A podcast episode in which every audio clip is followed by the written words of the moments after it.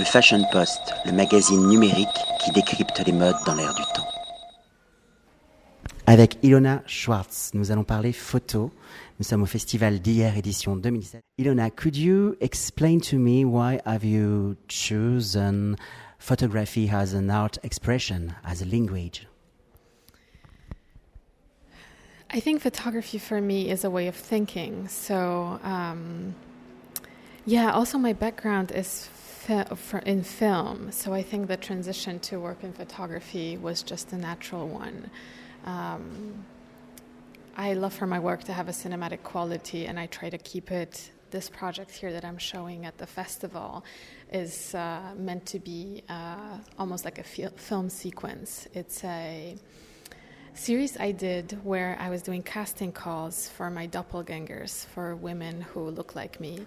And then I led them through a series of makeup transformations. So it all begins with this image of the actress sort of arriving in the studio and you know her first picture is taken and then slowly i start to um, manipulate her appearance and that way i wanted to talk about sort of making myself an object and the subject in the pictures manipulating my own appearance through someone who looks like me yeah there is the the question of the skin, double skin, the reinvention, uh, the paste and copy, the DNA, the human DNA in your work.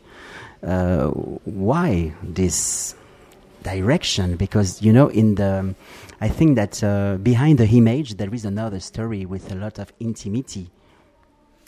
Yeah, I'm glad you you read it that way. It's definitely definitely how I intended it. I think I was thinking about the body that, thinking about the body um, that is a form that I can change and adapt.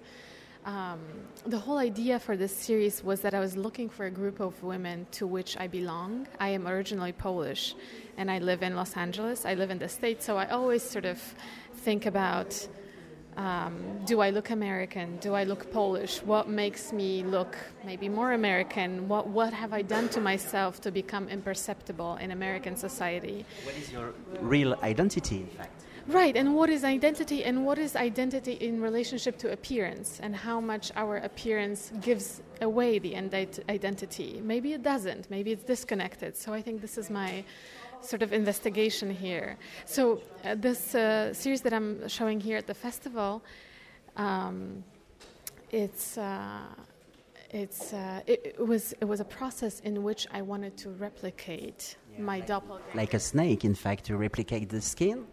Right, I wanted to make another one out of us because I end with this image where I am looking at myself, at my future and my past in a way. I'm ending with this Janus figure, and then I take away her mask. So, in a way, I felt like I made one more face of my kind. What does it mean for you to be in Hyères today? To be a part of this amazing international festival?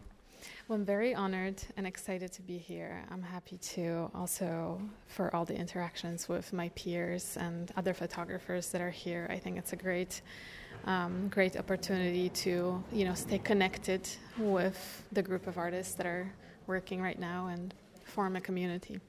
Thank you, Ilona. Thank you. Le Fashion Post, le magazine numérique qui décrypte les modes dans l'air du temps.